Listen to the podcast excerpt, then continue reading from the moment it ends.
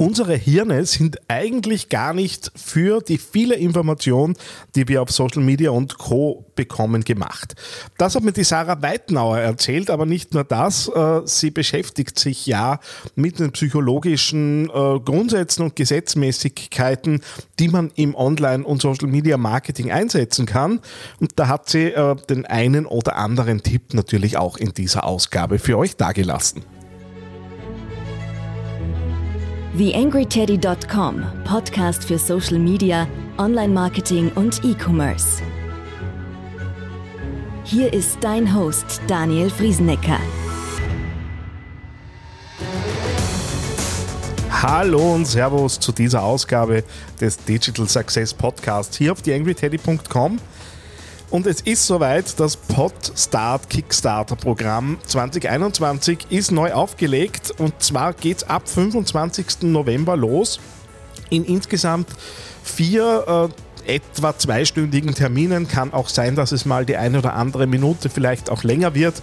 Ähm, die online stattfinden werden via Zoom, äh, helfe ich dir dabei, in dein Podcast-Projekt hineinzufinden. Das Ganze ist so aufgebaut, dass du in vier Blöcken einerseits natürlich die Inputs bekommst, die du brauchst, vom Konzept bis zur Produktion äh, deines Podcasts rund um dein Geschäft, rund um deinen Service. Und äh, danach äh, ein Monat, nämlich über den Jahreswechsel von Mitte Dezember bis Mitte Jänner eben Zeit bleibt, dass du deine Erfahrungen für dich selbst beziehungsweise natürlich auch in der Gruppe mit den anderen Teilnehmern im Kickstarter-Programm eben austauscht, äh, dir Feedback holst und wir dann nach eben diesem Monat, äh, wo du auch alleine gearbeitet hast, wieder zusammenkommen um dann äh, miteinander noch fein zu schleifen, äh, möglicherweise auch Meinungen mit reinzubringen. Äh, und das Ganze soll dann ein für sich abgeschlossener Kreis natürlich sein. Und äh, du hast damit natürlich auch Leute, die mit dir gemeinsam gestartet haben. Das heißt, vielleicht ergibt sich auch das eine oder andere äh, in Zusammenarbeit, Kooperation, Netzwerk und Co. Wenn dich das interessiert, in den Shownotes findest du den Link zur Anmeldung. YangryTeddy.com Social Media Podcast. So, es ist äh, früh morgens, zumindest für meine Verhältnisse, äh, ehrlicherweise äh, kurz vor 10 Uhr. Äh, wir haben es geschafft, dass wir uns online verbinden und am anderen Ende der Leitung sitzt die Sarah Weitnauer. Einen schönen guten Morgen. Einen schönen guten Morgen.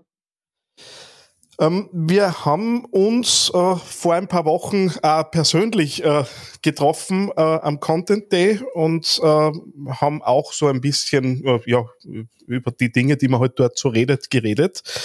Und du beschäftigst dich ja mit dem Thema Psychologie und Online-Marketing. Ähm, wie viel Psychologie braucht Online-Marketing eigentlich? Online-Marketing verträgt definitiv mehr Psychologie, als bisher angewendet wird. Die ganzen alten Sachen, die in der Psychologie, die aus dem, die ganzen alten Sachen, die im Marketing schon angewendet werden aus der Psychologie, die werden zum Teil übertragen, aber nicht filigran genug. Ja, was für einen Flyer funktioniert, funktioniert natürlich nicht für eine Webseite, wo man auch mit Blickrichtungen und sowas spielen kann. Und das Marketing und die Psychologie sind ja schon seit, seit vielen, vielen Jahren verknüpft. Also mein ältestes Buch ist von 1800 sowieso. Da geht es darum, wie verkaufe ich einen alten Klepper, also ein altes Pferd, als ein geiles Rennpferd. Das heißt, diese Marketinggeschichte und die Psychologie dahinter und die gesamten Facetten, die man da spielen kann, die werden eigentlich schon sehr lang eingesetzt, aber im Online-Marketing eigentlich noch zu wenig.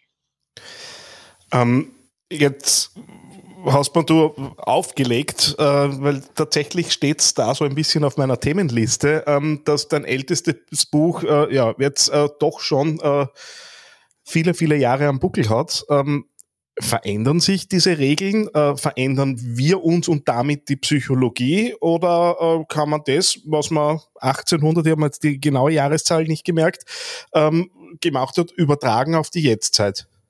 Du kannst alle Sachen aus der Psychologie jederzeit übertragen. Wir müssen immer daran denken, wir haben ein Steinzeithirn und unser Steinzeithirn macht genau das Gleiche wie vor 4000, eigentlich kann man schon sagen, wie vor Zehntausenden von Jahren, weil wir ja auf eine bestimmte Umwelt adaptiert sind.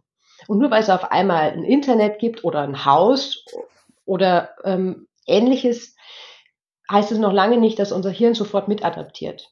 Ja, würde unser Hirn mitadaptieren, hätten wir mittlerweile ähm, sehr, sehr viele Steckdosenphobien. In Wirklichkeit haben wir in Österreich Schlangenphobien, obwohl eigentlich ja kaum mehr Schlangen sind. Das mhm. heißt, das Hirn hinkt eigentlich mit der Entwicklung hinterher und deswegen funktionieren diese ganzen Sachen aus der Psychologie im Marketing so wundervoll. Und haben natürlich eine Grundlage in der Psyche des Menschen, die sich nicht so schnell ändert, was wunderbar ist, weil man nicht andauernd neu adaptieren muss, also sein Wissen adaptieren muss, sondern man kann immer wieder auf die gleichen Sachen zurückgreifen. Die allerdings müssen natürlich dann wieder angepasst, auf Webseiten, in der Online-Präsenz, Social Media, immer angepasst werden, weil man kann dann nicht sagen, eine Sache funktioniert prinzipiell immer. Es gibt so ein paar Sachen, die funktionieren tatsächlich nahezu immer. Aber ähm, man muss schon immer gucken, was habe ich für eine Zielgruppe, was ist mein Ziel und dann muss ich etwas einsetzen, was passend ist. Mhm. Jetzt haben wir, ohne dass ich jetzt zu sehr in die Politik einsteigen möchte, aber jetzt haben wir ja in Österreich äh, so ein bisschen das Moralthema und dass wir manipuliert werden, äh, möglicherweise auch in Wahlausgängen, äh, was jetzt irgendwelche Umfragen und so weiter angeht. Ähm, wie viel Manipulation ist hinter diesen, diesen psychologischen Ansätzen? Ich meine, jetzt ist natürlich der Moralbegriff und Marketing ab und zu ein bisschen schwierig, äh, aber äh, ja, manipulieren wir damit nicht eigentlich äh, unsere Zielgruppen und unsere Personas? Ich frage einfach andersrum. Lieber Daniel, du gehst auf ein Date und gehst dann dahin und sagst, übrigens, ähm, ich leide an dieser und jener Krankheit, ich hasse diesen und jenen Film, Schokolade mag ich nicht, das und das werde ich nicht tun. Das tust du nicht. Ja? Mhm. Und deine Partnerin in dem Fall bei einem Date würde sich ja auch nicht sagen, so, hey, meine Wimpern sind aufgeklebt, meine Nägel sind unecht und meine Brüste sind gemacht. Ja, das würden die nicht sagen. Das, das ist ja auch eine Form von Marketing. Man mhm. muss gucken, wo setzt man die Grenze? Wo ist die Täuschungsgrenze tatsächlich? Generell ist es so, dass zum Beispiel bestimmte Sorten von Werbung tatsächlich über den deutschen Werberat auch verboten sind. Ja, so zum Beispiel so Blitzeinblendungen sind einfach verboten. Darf man nicht machen. Aber wo dann tatsächlich die Grenze zur Täuschung ist, da kann man sich auch als E-Commercer wunderbar ins eigene Fleisch schneiden, weil wenn du jetzt den Kunden, der eigentlich überhaupt keinen Bock auf dein Produkt hat, ähm, dem über eine mega geile Webseite dieses Produkt andrehst, der kauft das, ja, der schickt das trotzdem zurück. Das hat überhaupt keinen Sinn. Das heißt, die Psychologie im Web funktioniert über die feinen Nudges. Da hast du diese, diese kleinen Schubser. Du hast da Leute, die sagen, hey, ich interessiere mich für das Produkt, ich gehe auf die Seite und auf der Seite schaut man, dass man die ordentliche, passende Emotionalität aufbaut und bringt so den Kunden immer mehr dahin, dass er das, das Produkt dann kauft. Und nicht dahin, dass er dann sagt, nee, die Seite ist irgendwie ungut, ich fühle mich nicht wohl, ich habe keinen Trust, nee, die Emotion stimmt nicht, man kauft ja auch immer die Emotion mit. Da kaufe ich lieber auf der anderen Webseite, die war irgendwie ein bisschen toller. Um die Sachen geht's. Nicht darum, mhm. jemanden zu manipulieren, zu sagen, hey, ähm, wir machen jetzt Brainwashing und ähm, du futterst dein Leben lang nur noch diese eine Marke Schokoriegel. Mhm. Ähm, Jetzt ist ja das Thema Emotionen und Emotionen auslösen, ähm, kommt ja immer wieder vor. Wie lege ich es jetzt fest, welche Emotion ich tatsächlich auslösen möchte? Ich mag es an einem Beispiel irgendwie ein bisschen festmachen, das ich selbst erlebt habe. Ich habe mit äh, einem, einem Steuerberatungsunternehmen zu tun gehabt, die einen Podcast äh, an, an den Start gebracht haben. Äh, und irgendwie haben sie sich dann äh, für mich völlig unerklärlich dafür entschieden, sie hätten gern so eine richtig fetzige Dubstep-Musik äh, als äh, Intro-Musik, die jetzt so irgendwie gar nicht zu der Wahrnehmung, die ich zu dem Unternehmen gehabt habe, passt. Ähm, da, da möchte man ja auch Emotionen auslösen. Meiner Meinung nach war es völlig am, am Ziel vorbeigeschossen gewesen. Aber wie würdest du dich jetzt nähern, wenn jetzt ein Unternehmen kommt und sagt, äh, wir wollen Emotionen auslösen, dann gibt es ja da eine komplette Bandbreite, was das alles sein könnte. Äh, wie näher die mit dem Ganzen? Im Prinzip wird es das Beste sein, immer die positiven Emotionen auszulösen. Das heißt, man schaut sich an, bei der Dubstep-Musik, vielleicht hat die Zielgruppe ja da positive Emotionen dazu. Wer weiß, was das für Steuerberater sind. Aber die positive Emotion macht was ganz anderes noch bei uns im Kopf. Und zwar, wenn wir eine gute Stimmung haben, hinterfragen wir Sachen nicht so. Also Leute, die eher so ein bisschen in die depressive Richtung tendieren, die hinterfragen die Sachen eher, die kaufen nicht so spontan und jemand, der so richtig gute Laune hat und positiv gestimmt ist, der, ach ja, nee, super, mache ich, kaufe ich sofort ein, klingt gut, ah, nicht drüber nachgedacht. Das hm. bedeutet, dass die positive Emotion eigentlich eine sehr gute Emotion ist, um sie auf Webseiten auszulösen weil die Leute unüberlegter kaufen, umso positiver sie gestimmt sind. Ähm, wie ich gestern äh, angekündigt habe, dass wir heute miteinander sprechen, ähm, da, da, und dort äh, haben sich auch Kommentare dann direkt runter äh, ergeben, wo die erste Frage immer war, dein Buch Psycheting, Kundenhirne verstehen, Umsatz erhöhen. Ähm, naja, ist es empfehlenswert? Äh, und ich war hinter den Kulissen, wo dann irgendwie so die Vermutung war, äh, dass ich nicht ehrlich antworten würde, weil ich ja meine Interviewgäste dann äh, in ein gutes Licht stellen muss, ähm, war dann so immer die Frage, na ja, kann ich denn damit was anfangen? Und äh, jetzt wär's meiner Meinung nach erstens ein bisschen zu lange. Äh, auf der anderen Seite äh, sollen die Leute auch ruhig gern reinschauen ins Buch, da die ganzen Tipps durchzuschauen. Aber du hast, äh, ich mag so einzelne Dinge ein bisschen herausnehmen. Du hast auf deiner, deinem LinkedIn-Profil äh, vor einiger Zeit äh, den schönen Satz äh, drauf gehabt, Sprache ein, die Sprache einer Website sprich, äh, schließt die Bildsprache mit ein, dass ich es rausbringe. Ähm, das ist auch im Buch drinnen. Äh, was gibt's da alles zu bedenken, wenn ich die Bildsprache mitnehme? Weil ich stelle mir das ehrlich gesagt furchtbar komplex vor, wenn ich einerseits Kulturräume anpassen muss, dann habe ich vielleicht nur unterschiedliche Zielgruppen ähm, und dann soll ich das Ganze nur mit irgendeiner Corporate Identity irgendwie zusammenbringen. Das stresst mich ehrlich gesagt ein bisschen, wenn ich mir da drüber, drüber Gedanken mache, wie sollen wir denn das bitte alles umsetzen? Hilf mir. Tatsächlich ist es genau das, was du gerade gesagt hast. Es ist Aufwand. Ja, also wenn man jetzt eine Seite, nehmen wir es mal ganz profan an, klassisch, man macht Deutsch und man macht Englisch. Mhm. Auf einer englischen Seite ziehen schon sehr ähnliche Sachen visuell wie auf einer deutschsprachigen Seite. Wenn wir jetzt aber ähm, sagen, wir haben eine Seite, die auch im asiatischen Raum ranken soll, ja, dann werden viele Sachen anders wahrgenommen. Wir haben dort ein anderes Farbschema, das andere Emotionen auslöst. Wir haben andere visuelle Trigger, weil eine andere Kultur in den Köpfen quasi geprägt worden ist, einfach über das andere Umfeld. Jeder ist ja in seiner eigenen Kultur geprägt, deswegen haben wir eine gemeinsame Assoziation zu einem bestimmten Bild. Ähm, Im asiatischen Raum kann das ganz anders ausschauen. Und wenn man dann das zielführend machen möchte, dann geht es eben nicht nur darum, dass man sagt, okay, ich übersetze jetzt den Text auf Indonesisch oder Japanisch, sondern dann gucke ich mir auch an, passt die Bildsprache dazu. Ein schönes Beispiel ist zum Beispiel, dass im asiatischen Raum der Hintergrund wesentlich stärker bewertet wird als das ähm, Objekt, das im Vordergrund steht. Mhm. Und allein die Tatsache, dass der Hintergrund eine wesentlich größere Rolle im asiatischen Raum spielt als das Objekt, was da tatsächlich steht, während die Europäer eher das Objekt angucken, sagt eigentlich schon viel darüber aus, wie wir Bilder anders aufbauen sollten und dass wir eben darauf achten müssen, welche Bildsprache wir, gerade wenn wir international operieren, nutzen sollten. Ähm, vielleicht ein bisschen, bisschen kleiner äh, in Richtung Zielgruppen. Ich habe im Moment sehr viel mit Unternehmen zu tun, wo auch das Thema Lehrlingsmarketing natürlich reinspielt, äh, wo sich ja Lehrlinge dann wieder deutlich unterscheiden von äh, klassischen Arbeitnehmern. Ähm, und äh, jetzt habe ich mich auch viel mit Recherche in letzter Zeit äh, damit auseinandergesetzt und hätte da immer wieder das Gefühl, naja, äh, in diesem Business Umfeldern, die man da so sieht, diese typischen Corporate Websites, äh, tut sich möglicherweise ein Jugendlicher ein bisschen schwer. Auf der anderen Seite kriege ich natürlich berechtigterweise den Einwand von Unternehmen, naja, so schauen wir halt aus äh, und wir werden jetzt nicht komplett was Neues machen für, für Lehrlinge. Ähm, ist das überhaupt notwendig? Da ist, ist mein Gedankengang äh, da vielleicht ein bisschen zu sehr auf die Zielgruppe ausgerichtet oder wie weit würdest du empfehlen, einem Unternehmen sich da anzupassen? Ich sage immer ganz gern diesen uralten Spruch, ähm, der Köder muss dem Fisch schmecken und nicht dem Angler.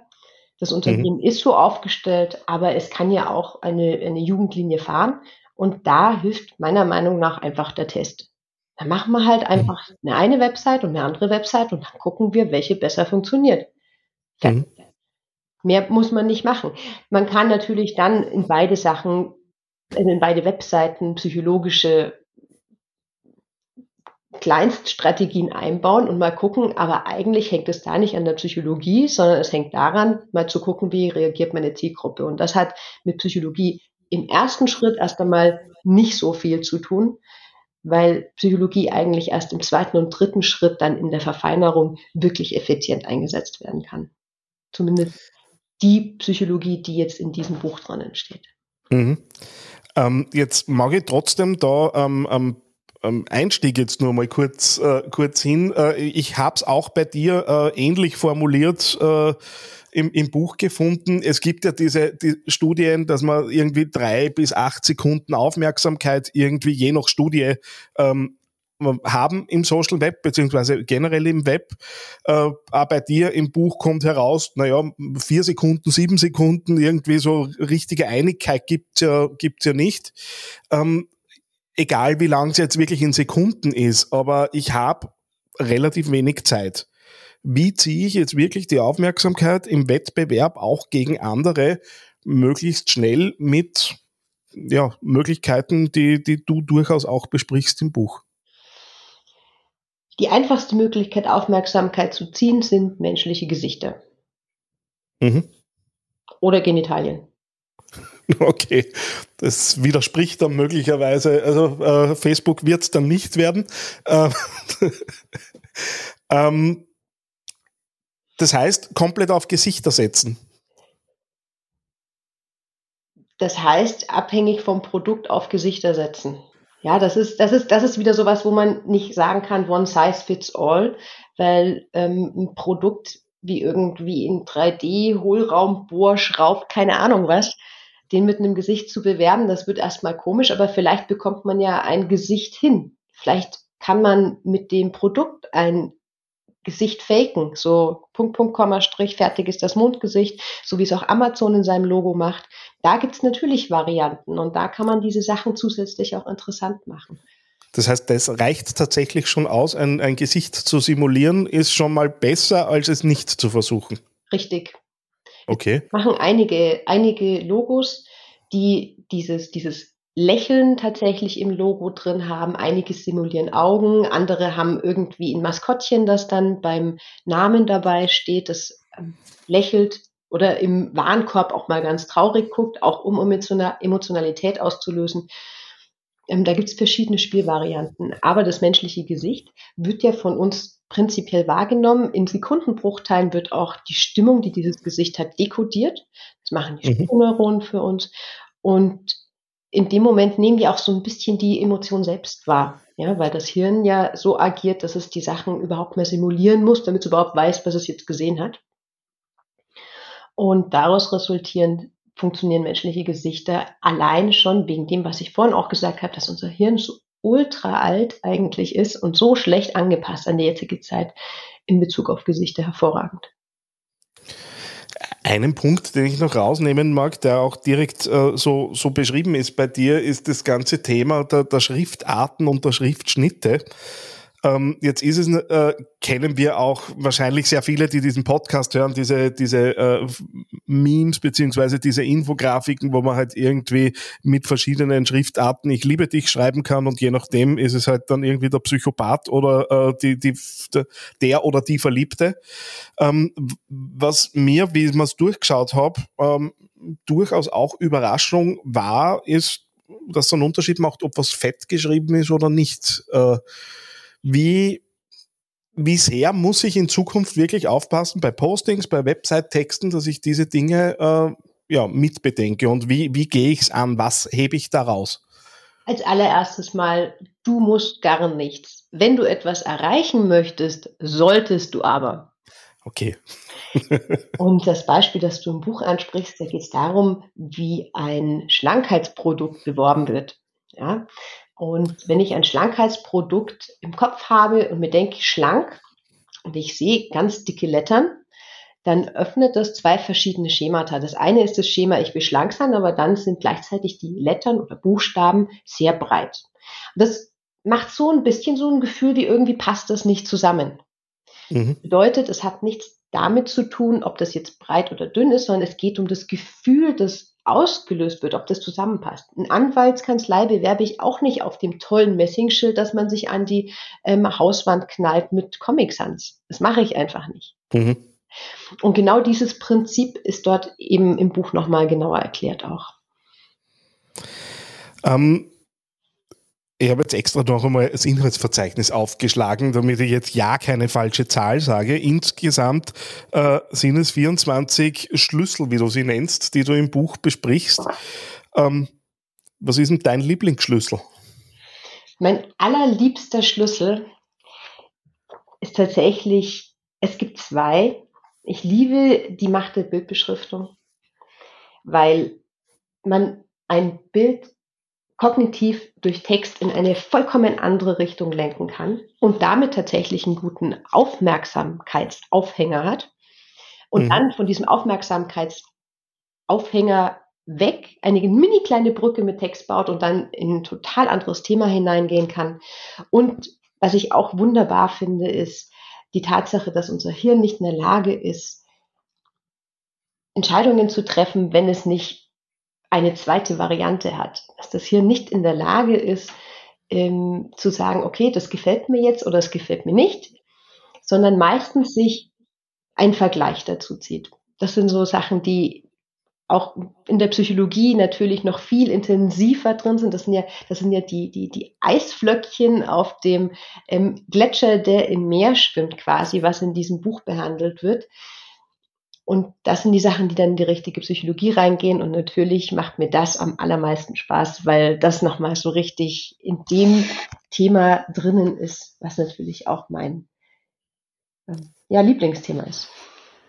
Sarah, wenn jetzt jemand auf die Idee kommt, er sollte sich mit diesen Themen auseinandersetzen äh, und würde gern äh, dich hinzuziehen, wo finde ich dich? Äh, wie kann ich mich mit dir connecten? Äh, ja, wo, wo bist du unterwegs? Äh, vor allem natürlich in digitalen Kanälen. Also digital am einfachsten über LinkedIn oder Facebook. Und ähm, ja, wenn man in Salzburg ist und ein bisschen bergfest ist, kann man mich natürlich auch mal auf einen Gipfel begleiten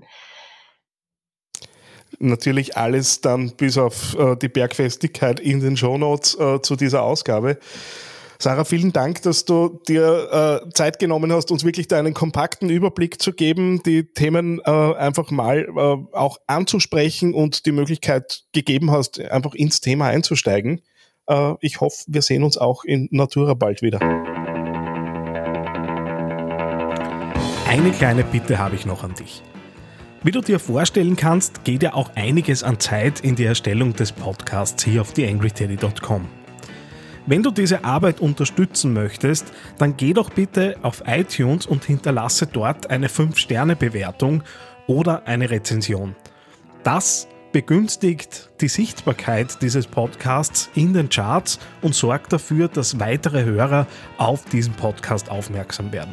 Würde mich sehr freuen, wenn du mich da ein bisschen unterstützen kannst und dir kurz ein paar Sekunden Zeit nimmst, um da die Bewertung zu hinterlassen. Vielen herzlichen Dank. TheAngryTeddy.com Podcast. Podcast. Nähere Informationen auf TheAngryTeddy.com oder auf Facebook.com slash TheAngryTeddy.